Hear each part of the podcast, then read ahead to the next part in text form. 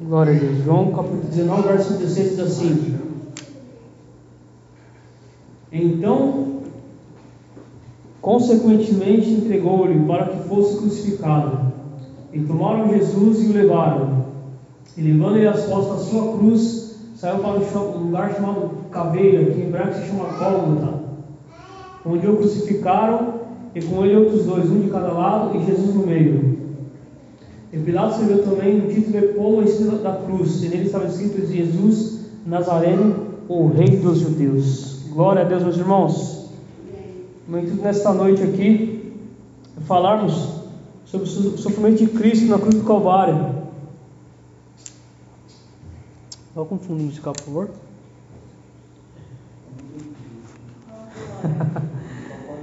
Glória a Deus, irmãos. E o meu intuito aqui, irmãos, é falar sobre a cruz, a cruz de Cristo. Porque muitas vezes a gente vê a Bíblia Sagrada e nós não temos a dimensão do que foi a cena da crucificação de Cristo. E nós vemos aqui, João 19, 16, claramente: Pilatos entregou Jesus para ser crucificado e eles o levaram. Obrigado, pastor.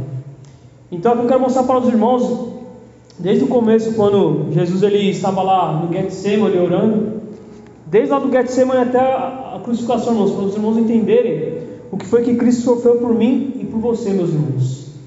Por que eu digo isso? Porque hoje em dia há muitas pessoas que estão deturpando o Evangelho de Jesus Cristo, irmãos. Pessoas que não compreenderam a magnitude do que é o Evangelho de Jesus Cristo, a magnitude do que foi o sacrifício de Cristo. E aí, quando a gente vai falar sobre a crucificação, o que era a crucificação? Era um método de execução que surgiu no Oriente consistia na fixação da vítima em uma cruz como meio de tortura.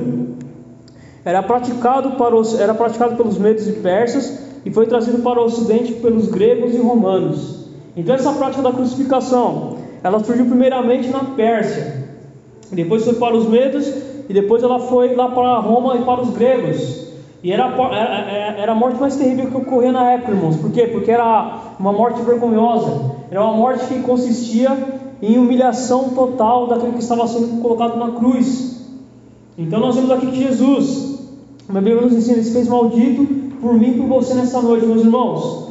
E quando você vamos para a Bíblia Sagrada, quando você vai lá em Deuteronômio 21, 23, a Bíblia diz assim: ó, o seu cadáver não deve permanecer no madeiro durante a noite, é preciso sepultá-lo no mesmo dia, pois o que for pendurado no madeiro é maldito de Deus. Assim vocês não contaminarão a terra que o Senhor, seu Deus, lhes dá por herança. Então aqui Deus nos mostra que Jesus Cristo se fez maldito por mim e por você, meus irmãos. E o começo dessa saga começa lá em, em Mateus 26, 36. Coloca para mim, por favor, Lucas 22, 39. Melhor, coloca Lucas 22, 39. Quando mostra quando Jesus ele vai para o Getsemane, ali quando ele terminou de ceiar com os seus discípulos, e aí ele saiu para orar e ele foi para o Getsemane. Na, na, em Lucas diz que ele foi para o Monte das Oliveiras. 22. 22, 29. E o jardim do Getsemane ele ficava no Monte das Oliveiras, meus irmãos. Olha o que Bíblia diz. E saindo, e saindo foi como costumava para o Monte das Oliveiras, e também seus discípulos o seguiram. E quando chegou, chegou apartou-se deles aquele lugar, disse-lhes: Orai para que não entreis em tentação. 40. Desculpa, 41. E apartou-se deles cerca de filho de pedra, e pondo-se de joelhos, orava, dizendo: Pai, se queres, passa de mim este cálice, todavia não se faça a minha vontade, mas a tua. E apareceu-lhe um anjo do céu que o fortalecia. E posto em agonia, orava mais intensamente, e o seu suor tornou-se em grandes gotas de sangue que corriam até o chão. Irmão, se eu e você formos pesquisarmos o que, que Jesus passou aqui nesse momento, ele suar gotas de sangue. Se você for buscar na medicina, o nome disso chama-se hematidrose. É, eu pesquisei no livro que diz que é hematidrose. E o que, que causa a hematidrose? É um extremo estado de ansiedade mental causado pelo pavor. A hematidose sofrida por Jesus foi o reflexo do extremo sofrimento mental de Jesus. Esses casos são raros na medicina, mas podem ocorrer.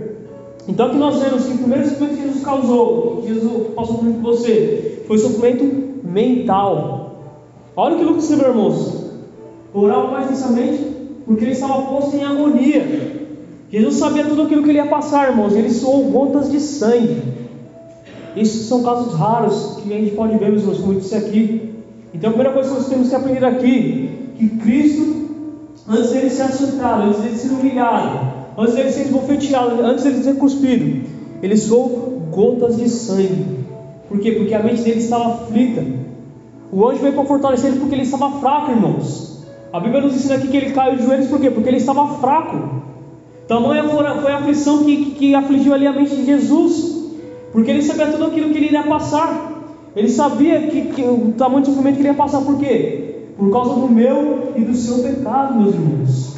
Isso mostra o tamanho da depravação a qual nós chegamos diante do Senhor. Isso mostra que lá desde Adão até os dias de hoje, todos os pecados foram, foram, foram justificados no Senhor Jesus Cristo. E foi por isso que ele suou você sangue, porque por causa do sofrimento que ele passou. Jesus ele sentiu um, um medo extremo, uma profunda ansiedade e tristeza, meus irmãos. Ele sentiu uma grande tristeza na sua alma. Ele diz lá em Mateus, se não me engano, que ele disse que a alma dele estava triste até a morte. Por quê? Porque ele sabia o que ele iria passar por mim e por você. Mas o que eu acho lindo nesse trecho, meus irmãos, Jesus ele foi obediente até o final, até a morte de cruz. E a Bíblia nos ensina, se não me engano, está em Eclesiastes, que melhor é o final das coisas do que o princípio delas. Ali foi o começo do final da saga do Jesus homem, do Jesus humano, para que ele pudesse morrer e ressuscitar e ali trazer os pecadores, reconciliar os pecadores com Deus. Você vai colocar o versículo? Não, é Mateus 26, se eu não me engano, que ele fala que. Ah, o, acho que é Eclesiastes 12. E aí, meus irmãos, como disse aqui, Jesus ele caiu no chão por quê? Por causa dessa hematidrose. Porque ele estava tão aflito, tão, angustiado, que ele não tinha mais forças para ficar de pé. E é interessante que somente Lucas notou esse detalhe quando ele está escrevendo a história dele. Porque se a gente vê os relatos de Marcos, de Mateus e de, de João, eles não, eles não relataram isso, mas Lucas, como um médico, ele quis relatar esse, essa questão de Jesus suar gotas de sangue. Porque o primeiro sofrimento que ele passou por você foi sofrimento mental. E é interessante nesse ponto, meus irmãos, Jesus aqui mostra a sua humanidade e a sua obediência ao Pai. Jesus mostra aqui que assim como em você, nós passamos por dificuldades, passamos por aflições, passamos por angústia, passamos por sofrimentos. E Jesus passou por tudo isso por mim e por você, irmãos. Isso mostra que ele realmente se identificava com o homem. Ele realmente se identificava com o homem que foi criado, no caso por ele mesmo, por ele, Deus Pai Espírito Santo de Deus. Olha lá, melhor é o fim das coisas do que o princípio delas. Melhor o paciente de espírito do que o altivo de espírito. Então aqui nós vemos que Jesus ele estava no começo do final da sua missão, que era o que? Ele era ser crucificado.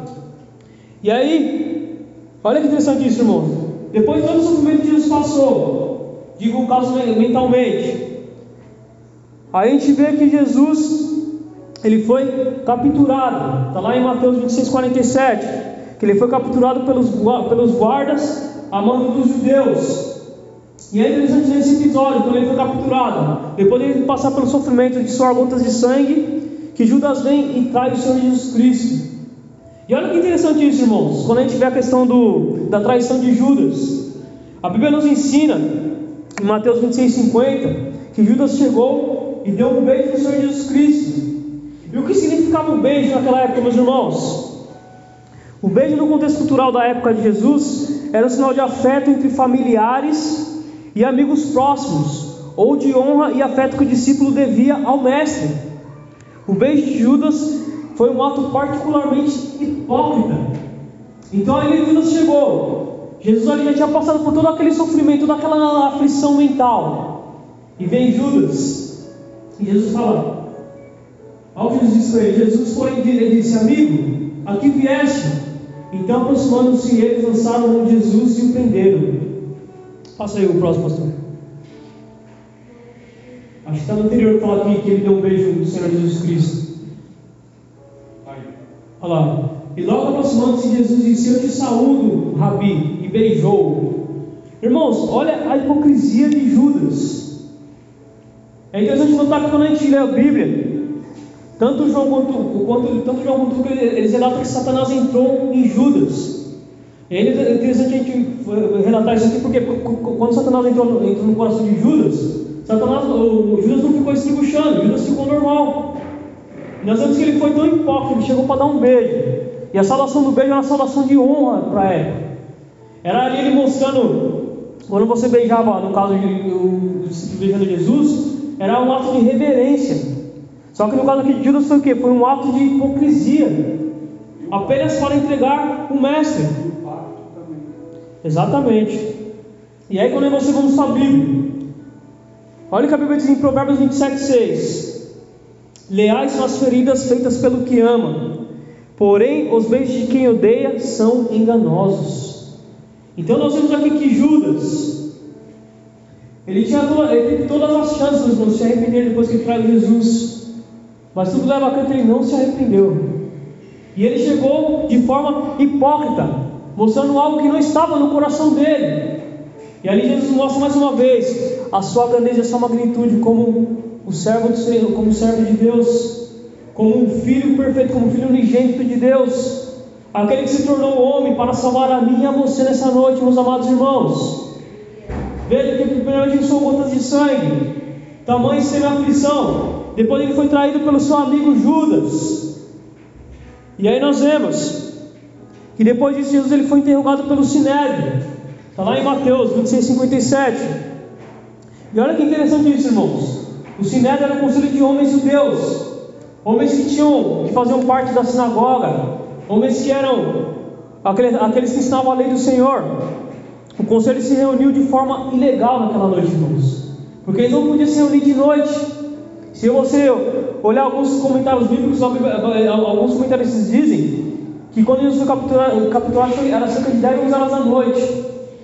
E aqui nós vemos aqui, ó, quando eu falo a questão do sinédrio, as reuniões ocorriam durante o dia e não à noite. A sentença deveria ser conferida após uma jornada de trabalho no dia, quando se tratava de crime capital. Quando o sinédrio julgar uma, uma, causa, irmãos, julgar, essa causa ela tinha que ser julgada durante o dia. As leis farisaicas proibiam execuções durante os festejos. Foi antes da Páscoa que Cristo ele foi capturado. Nós vemos que Cristo, é, no caso aqui, ele representa o Cordeiro Pascual, no caso, né? E aqui, ó, devido ao improviso da situação, muitos membros do Sinédrio não foram convocados. O sumo sacerdote não tinha permissão para julgar um caso sozinho. Então aqui nós vemos que somente foram aqueles que odiavam Jesus. Nós vemos que lá Marcos relata que muitos foram, muitos foram julgar Jesus porque eles tinham inveja de Jesus. Porque Jesus representava um perigo político para, para, para os judeus, para os fariseus, meus irmãos. E aqui nós vemos que Jesus ele foi julgado de forma injusta. Não somente por Pilatos, mas primeiramente pelos judeus, pelos fariseus, pelos homens que faziam parte do conselho da sinagoga. E muitos diziam que Jesus não teve crime nele, meus irmãos. Nós sabemos que não, não houve crime nenhum. O que Jesus fazia, como ele disse no começo, ele disse que todos os dias ele estava no templo ensinando. Todos os dias, todos os dias ele estava no templo mostrando a verdadeira palavra do Senhor. E aí nós vemos que nesse momento que ele foi capturado, olha que interessante isso, irmãos. Pedro vem saca da espada e corta a orelha de Malco. E Jesus, mesmo ali passando por tudo aquilo, Jesus vai lá e cura a orelha de Malco. Por que Jesus faz isso, irmãos? Olha que interessante isso. Eu estava lendo ontem alguns comentários eles dizendo que se Jesus não curasse mal, muito provavelmente Pedro também ia para a cruz. Porque Pedro não poderia fazer o que ele fez. Pedro não poderia ter chegado na orelha do soldado e cortado a orelha do soldado. E aí Jesus vem e cura aquele homem, naquele exato momento, pega e coloca de volta a orelha de mal. Meus irmãos, somente Jesus é que poderia fazer isso, somente Jesus é que tem o poder de fazer isso. E aí depois que ele passa por esse conselho do Sinério, depois que ele passa por tudo isso aqui, ele vai ser ridicularizado pelo Sinério. Coloca por favor, pastor, 26 e 67. Pula para o 67 agora. É esse capítulo mesmo.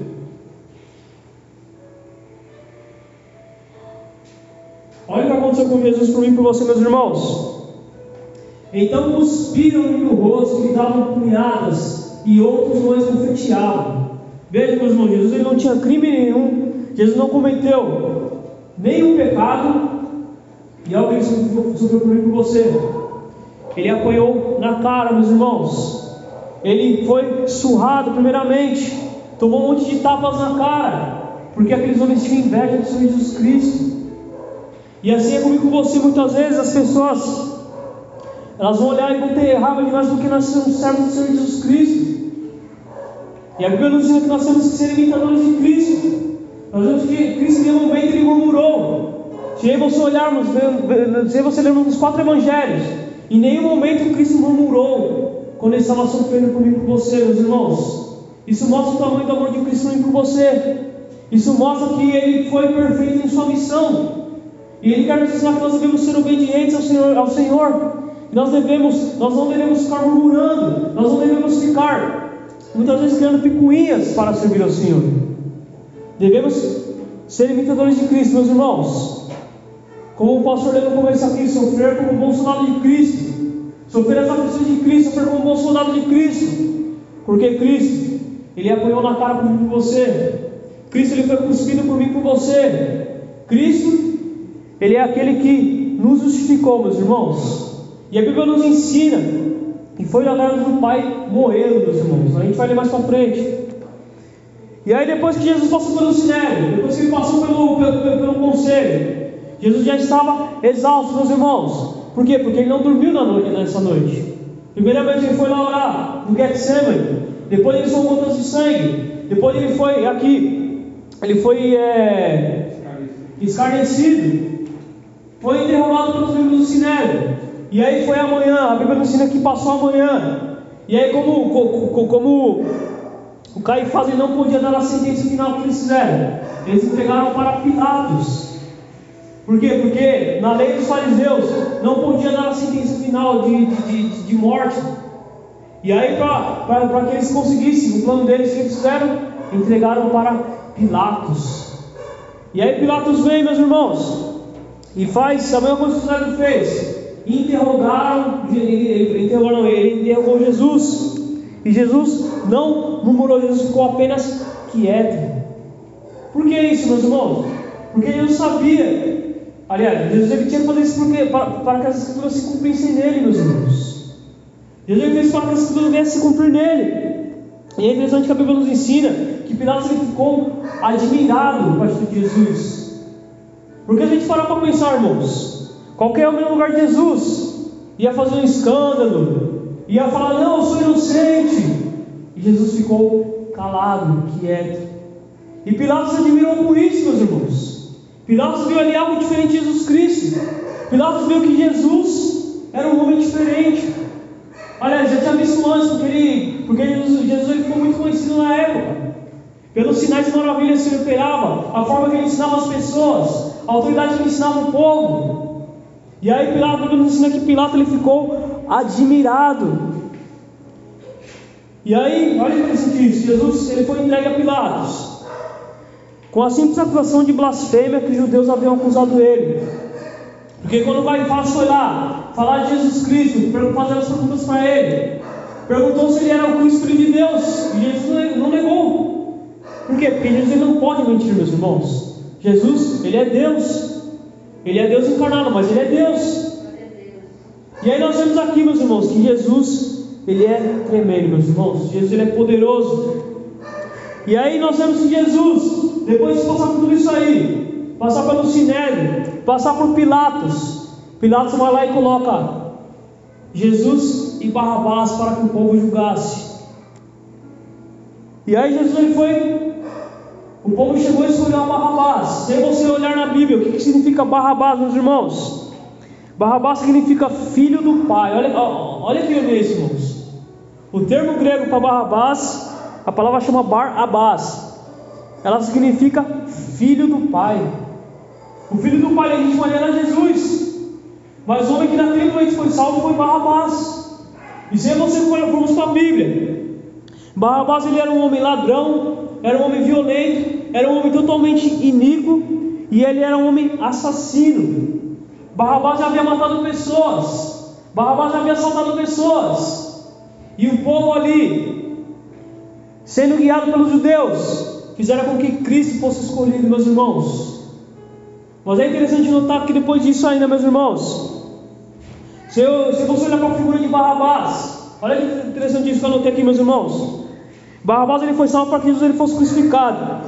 Barrabás se torna um tipo de todos os pecadores que se beneficiam com a morte de Cristo e a sua expiação. Então, aí você, quando chegamos diante do Senhor Jesus Cristo, nós somos um tipo de Barrabás, meus irmãos. Por quê? Porque estamos cheios de pecados. Quando a gente chega diante da presença do Senhor, quando a gente vem lá do mundo, quando a gente vem lá do mundão, cheio de pecados, nós somos como um tipo de Barrabás. E aí Deus vem e imputa a justiça de Cristo em nós, meus irmãos. Ele vem e nos limpa, nos lava, nos deixa branco como a neve, tira todos os carrapatos, tira todos os pecados, tira tudo aquilo que nos separa de Deus e nos imputa a justiça de Cristo. Barrabás foi o primeiro homem que foi salvo por Cristo. Por quê? Porque ele foi salvo da condenação da morte. E se Barrabás morresse nessa condição, Barrabás iria para o inferno. A Bíblia nos ensina aqui que Barrabás, a Bíblia não fala se ele se converteu ou não.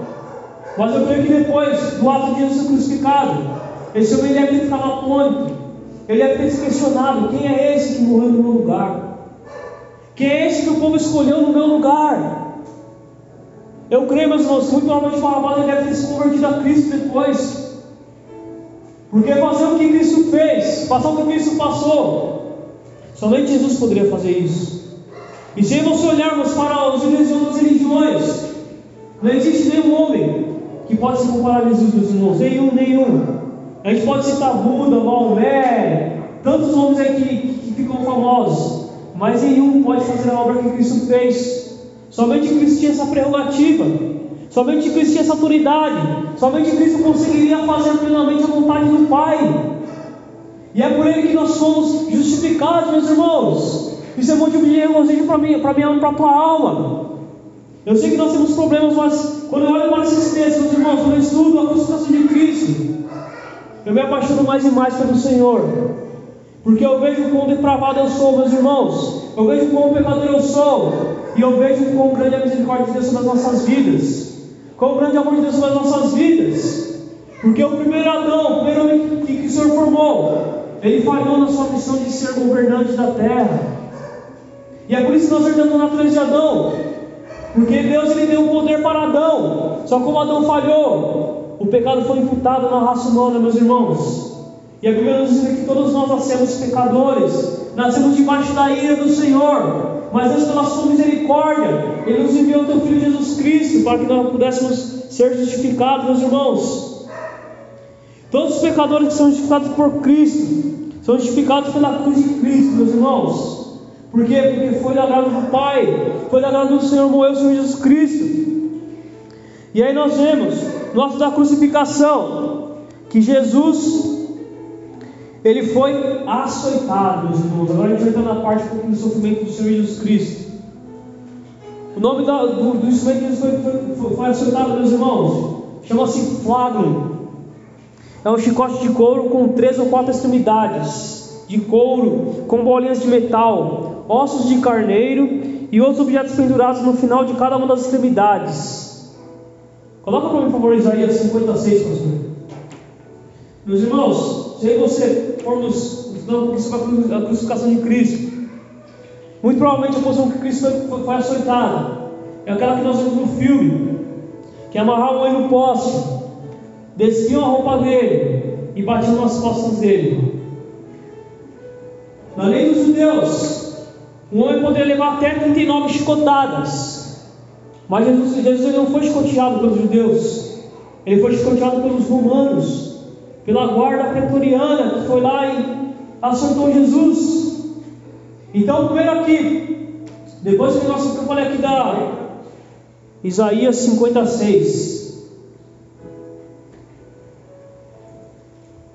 Vai falar sobre os açoites do Senhor Jesus. Olha, diz assim: olha, as minhas costas ofereci aos que me feriam, e a minha face aos que me arrancavam os cabelos. Não escondi a minha face dos que me afrontavam e me cuspiam. Aqui já falando acerca de Jesus. E quando a gente olha para essa questão do açoite de Jesus, meus irmãos, muito provavelmente Jesus tomou mais de 40 açoites nas costas. E é interessante notar que ele tomou, sei lá, de 40 a 50 açoites. Nesse momento ele já ficou totalmente vulnerável, irmãos. Totalmente vulnerável. Porque ele já tinha tomado uma surra dos judeus. Ele já havia sido cuspido pelos judeus, já havia tomado tapas na cara. E aí Pilatos, para se dar bem com os judeus, Pilatos vai falar, ó, vou levar ele para ser açoitado. Na verdade, a intenção de Pilatos não era matar Jesus, era apenas açoitá-lo, para mostrar para os judeus que ele estava ali com os judeus. E aí, Jesus, meus irmãos, toma, sei lá, 40, 50 chibatadas. Se você for olhar para questão, meus irmãos, muito provavelmente algumas lacerações foram feitas no corpo de Cristo, davam para seguir até os ossos do Senhor, meus irmãos. E essa surra que ele tomou nos açoites, provavelmente fez com que o pulmão dele se enchesse de água. E ele não conseguia mais respirar direito, meus irmãos. E é interessante notar que depois que ele foi açoitado, ele voltou para a questão dos guardas. E os guardas vestiram ele com uma roupa. Colocaram a roupa dele cheia de sangue. E depois arrancaram a roupa de novo. Meus irmãos, esse ato de vestir arrancar de novo fez com que Jesus sentisse mais e mais dor ainda. Isso é para que você venhamos meditar, meus irmãos, o que Cristo sofreu comigo com você. Meditar o que é que você sermos cristãos genuínos, cristãos que não, que não negam o Senhor, cristãos que, que, que se for preciso morrem pelo Senhor Jesus Cristo. Cristo tomou muitas chibatadas por causa de mim e de você. E ali, meus irmãos, Jesus, após ele ser acertado e espancado, os soldados arrancaram a roupa de Jesus e colocaram um manto de púrpura. Esse manto de púrpura muito, provavelmente era de cor vermelha, meus irmãos. E aí eles fizeram isso apenas para acelerar o sofrimento dele, apenas para fazer com que ele viesse sofrer mais. Porque esse ato de tirar, tirar uma roupa e colocar a outra, fazer com que as feridas se agravassem, meus irmãos. E aí, depois de ele ter tomado essa surra de chicote, esse chicote que doía muito na carne, a Bíblia nos ensina que ele foi coroado com a coroa de espinhos. Olha que interessante isso, irmãos. Os golpes do graveto na cabeça de Jesus ou nos espinhos irritaram os nervos e ativaram zonas dos lábios, do lado do nariz ou no rosto, causando dor intensa, similar a uma queimadura ou choque elétrico. A dor era lancinante, atingindo as laterais do rosto e penetrando nos ouvidos. Irmãos, quando eles colocaram os espinhos na cabeça de Jesus Cristo, todo o rosto dele sentiu dor. Não foi apenas na cabeça que colocaram a coroa, mas toda a face do Senhor Jesus Cristo sentiu dor. E é interessante a gente ver esse relato, irmãos, porque essa coroa de espinhos, eu estava lendo o livro aqui, existem vários tipos de espinhos, mas naturalmente o espinho que os soldados usaram era o espinho, um dos espinhos mais duros que existiam na época. Eu não vou lembrar o nome do espinho que o, que o autor escreveu no livro, mas eram os espinhos mais duros que existiam. Então, só pelo fato de colocar na cabeça, já começava a furar a pele. E a Bíblia nos mostra aqui que eles pegaram a coroa e empurraram ela para baixo, a cabeça de Jesus. Era para sangrar mesmo, era para sofrer mesmo. E esse até pegaram a coroa, colocaram a cabeça e empurraram para baixo. Fez com que toda a face do Senhor, da cabeça até o final aqui, ó, do pescoço, fez, com que ele sentisse dor. Tinha uma espécie de veneno no espinho. Exatamente. Tinha uma espécie de veneno no espinho. E lendo nesse livro aqui, eles falam que essa dor era uma dor parecida com uma dor de dente. Alguém aqui já teve dor de dente? Meus irmãos, dor de dente é uma dor terrível. Ela fica latejando, fica latejando e não para. Enquanto você não vai lá dentista, você pode tomar remédio tocando o que for. Ela ameniza, mas ela não para. Então veja, Cristo ele foi aqui açoitado, ele já estava com o corpo todo, com as costas todas arrebentadas, meus irmãos. E aí os soldados romanos, para terminar de ridicularizar o Senhor, pega a coroa de espinhos e coloca na cabeça dele. E empurra essa coroa para baixo, para fazer com que ele sofresse mais e mais. E aí depois dessa questão da coroa, depois dessa questão da crucificação, depois dessa questão de colocar a coroa, no final que a gente já está chegando, Jesus ele é crucificado. Sabe como para para analisar, irmãos? Jesus ele já tinha suado gotas de sangue. Ele já tinha passado pelo sinédrio. Ele já tinha passado por Pilatos, já tinha passado pela surra dos soldados. Jesus não estava bem, meus irmãos. Ele não estava bem. Quando a gente olha para esse relato da crucificação, uma coisa eu tenho certeza, irmãos: todas as partes do Senhor Jesus Cristo ele sentiu dor, todas as partes do corpo dele sentiu dor, todas. Porque essa que ele tomou nas costas, não foi somente nas costas que doeu, doeu nas costas, doeu na costela, e essa dor irradiava para, para as pernas, porque era uma surra muito forte. E aí depois ele foi, colocaram a espinha na, cabeça colocaram a, a coroa de na cabeça dele. E essa coroa de espinho fez com que a cabeça dele o rosto dele doesse mais e mais. E ele já estava exausto, porque quando você apanha, você fica exausto, irmão. Ninguém gosta de sentir dor. A dor faz com que a pessoa, quando você sente dor, a dor te leva à exaustão. E aí Jesus vem, depois lá, coloca lá é, pedaço da cruz para ele, ele carregar. Existiam três tipos de cruz na época de Cristo, meus irmãos. A cruz em formato de T, a cruz que nós vemos nos filmes, que é aquela, o poste ereto e, e, um, e uma, um pouquinho abaixo do poste ereto, e a cruz que o pessoal fala da cruz de Santo André, que dizem que André foi crucificado na cruz em formato difícil. Muito provavelmente a cruz que Cristo foi crucificado foi essa cruz que a gente vê nos filmes, porque era a cruz que, que era mais comum na época. E provavelmente o que ele levou nas costas dele foi aquela parte ereta, ou aquela parte que é edificada na, na terra. Não se sabe ao certo, irmãos, qual que foi o peso da cruz. Mas para um homem que já tinha sido surrado, tinha, tinha apanhado, um homem que já tinha passado por, por, por, toda, por toda a aflição naquela noite. Se a cruz pesasse 5 quilos, ia ser muito pesado, irmãos. E aí Cristo veio e pega a cruz. E aí a gente vê o relato de Simão Sireneu. Sireneu foi na cidade para a festa da Páscoa. E ali ele conheceu a Cristo. Ali ele conheceu um homem que iria se tornar o Cordeiro Pascal que iria, iria tirar o pecado do mundo.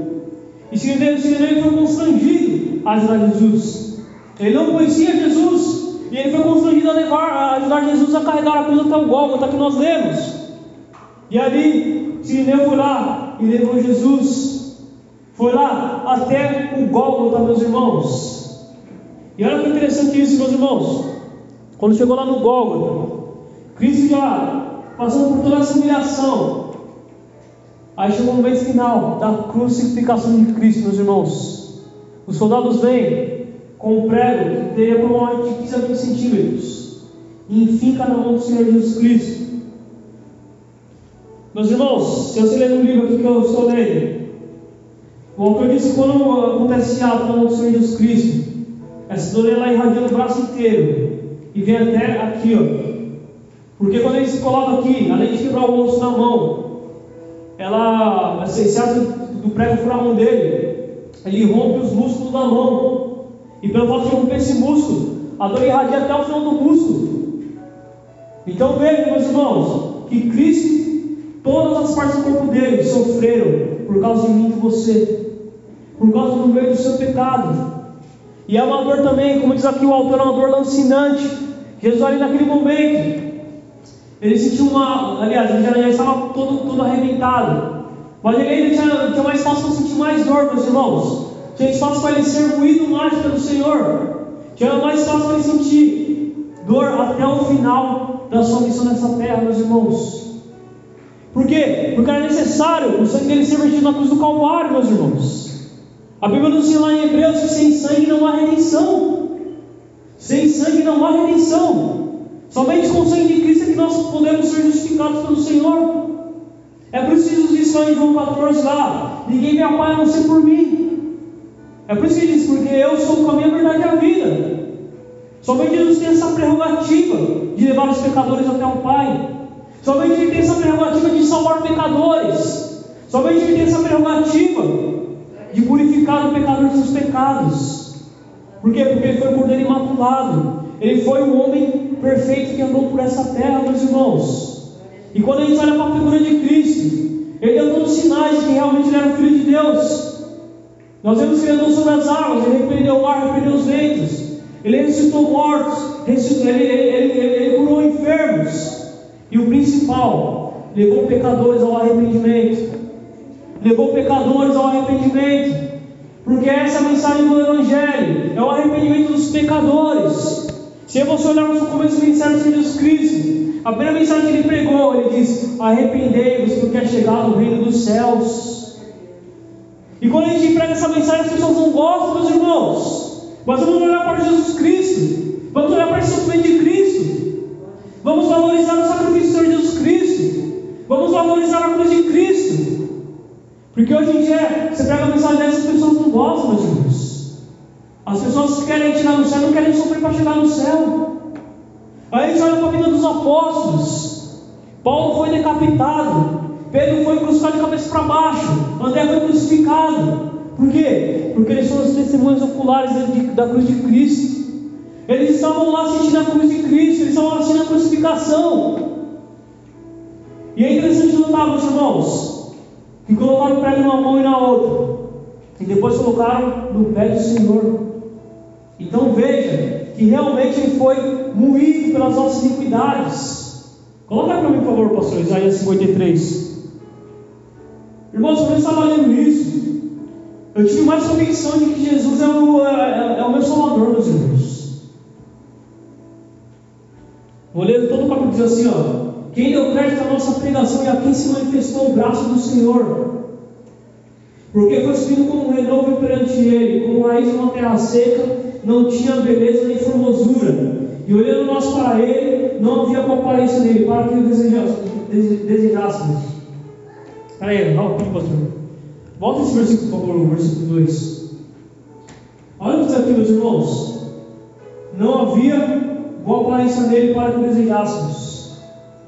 Quando nós assistimos filmes da paixão de Cristo, eles mostram Jesus europeu, Jesus bonitão, branquinho, de olho claro, Jesus não tinha essa aparência, irmãos. Ele não tinha essa aparência.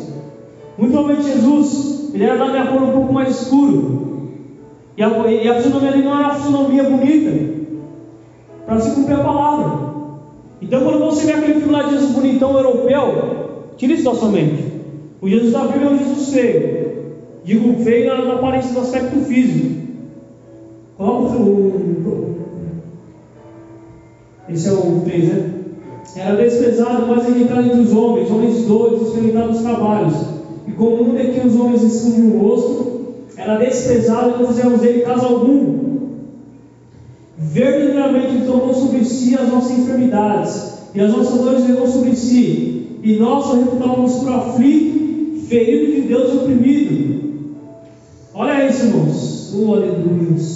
Mas ele foi ferido por causa das nossas transgressões remoído por causa das nossas iniquidades. O castigo que nos traz a paz estava sobre ele, e pelas suas pisaduras fomos sarados.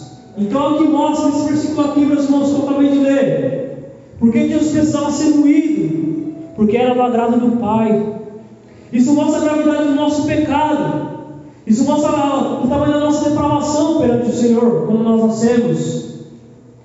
Versículo 6: Quando nós andávamos exalados como ovelhas, cada um se desviava pelo seu caminho, mas o Senhor fez cair sobre ele a iniquidade de nós todos. Oh, aleluias! Ele foi oprimido e afligido, mas não abriu a sua boca. Como o cordeiro foi levado ao matadouro, e como ovelha muda perante os seus tosqueadores, assim ele não abriu a sua boca. Da opressão e do juízo foi tirado, e quem contará o tempo da sua vida? Porquanto foi cortado pela dos pela transgressão do meu povo, ele foi atingido. E puseram a sua sepultura com os ímpios e com o rico na sua morte. Ainda que nunca cometeu injustiça, nem houve engano na sua boca. Todavia ao Senhor agradou moê-lo, fazendo-o enfermar, quando a sua alma se puser com expiação do pecado. Verá sua posteridade e prolongará os seus dias, e o prazer do Senhor prosperará na sua mão. Ele verá o fruto do trabalho da sua alma, e ficará satisfeito com o seu conhecimento, meu servo, o justo. Justificará muitos, porque as iniquidades deles levará sobre si. Por isso lhe darei a parte de muitos, e com os poderosos repartirá ele despojo. Porquanto derramou a sua alma na morte, ele foi contado com os transgressores, mas ele levou sobre si o pecado de muitos e intercedeu pelos transgressores. Aleluias. Então, aqui, meus irmãos, mostra que Cristo cumpriu todos os requisitos na cruz do Calvário. E o principal requisito Ele cumpriu quando ele ressuscitou. Então, nessa noite, eu quero dizer para mim, para mim, para você nessa noite, meus irmãos, valorize o sacrifício de Cristo. Valorize o, o sofrimento de Cristo. Valorize a comunhão que você tem com Cristo, meus irmãos. Porque Paulo diz lá em 1 Coríntios que você fomos comprados por um bom preço. A Bíblia nos ensina, Salmos de número 49, se não me engano, que a redenção de uma alma é caríssima.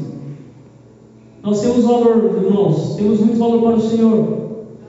Nós temos valor porque Cristo, Cristo ele morreu por nós. É só por isso que nós temos valor. Porque a partir do momento que Adão pecou lá no Éden, houve uma ruptura na relação entre Deus e o homem. E a Bíblia nos ensina lá em Isaías 59, 2, se não me engano, que o que faz separação entre nós e o nosso Deus são os nossos pecados e as nossas iniquidades. Então, meus irmãos, para terminar aqui, a Bíblia nos ensina que quando o pecador se arrepende, se arrepende dos seus pecados, há festa nos céus. Porque quando o pecador se arrepende, ele mostra que ele está valorizando o sacrifício de Cristo. Ele mostra que o sacrifício de Cristo tem importância para a vida dele. Por que eu estou dizendo isso? Porque há muitas igrejas que pensam que Jesus é, é resto de feira.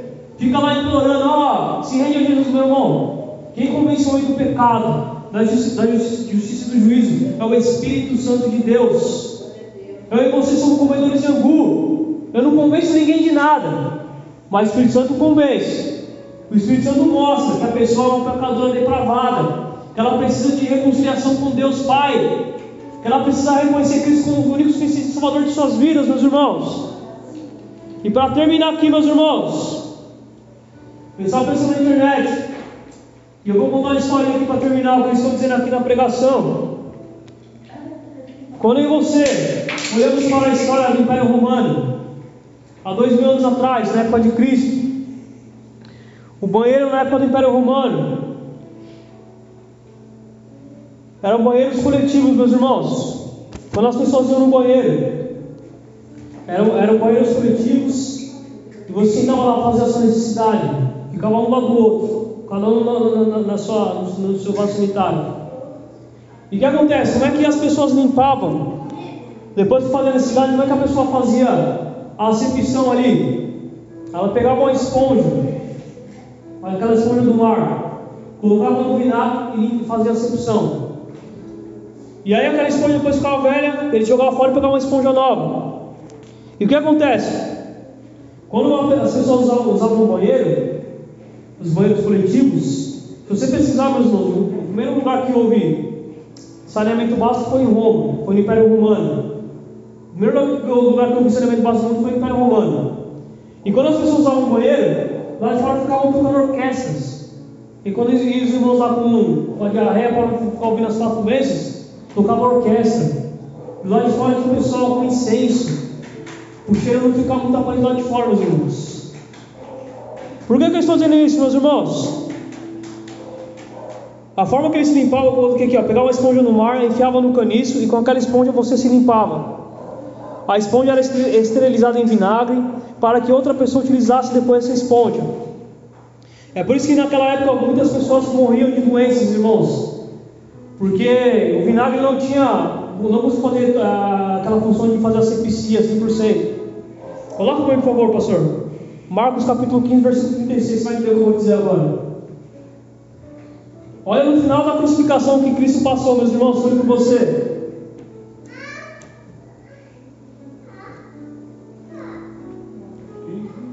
Marcos 15, 36. Vocês lembram como é que eu falei que eles limpavam? Pegava uma esponja, passava lá no vaso, vinagre.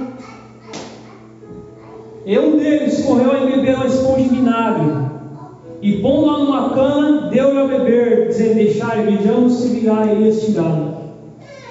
Então, no último ato de Cristo, meus irmãos, o soldado romano pegou aquela esponja que as pessoas usavam para limpar, fazer a sepsia, colocou no caniço e levantou para colocar na boca de Cristo que eu quero dizer com vocês essa noite? Jesus disse: Tenho sede. O que o soldado fez? Pegou a esponja que as pessoas limpavam. Provavelmente essa esponja era esponja velha tinha sido, muito usada. Meteu no vinagre para matar a sede de Jesus. Eu quero dizer para você nessa noite, meu irmão. Valorize a Cristo na sua vida. Jesus ele não foi humilhado. Não foi, foi tirado por causa. Glória a Deus.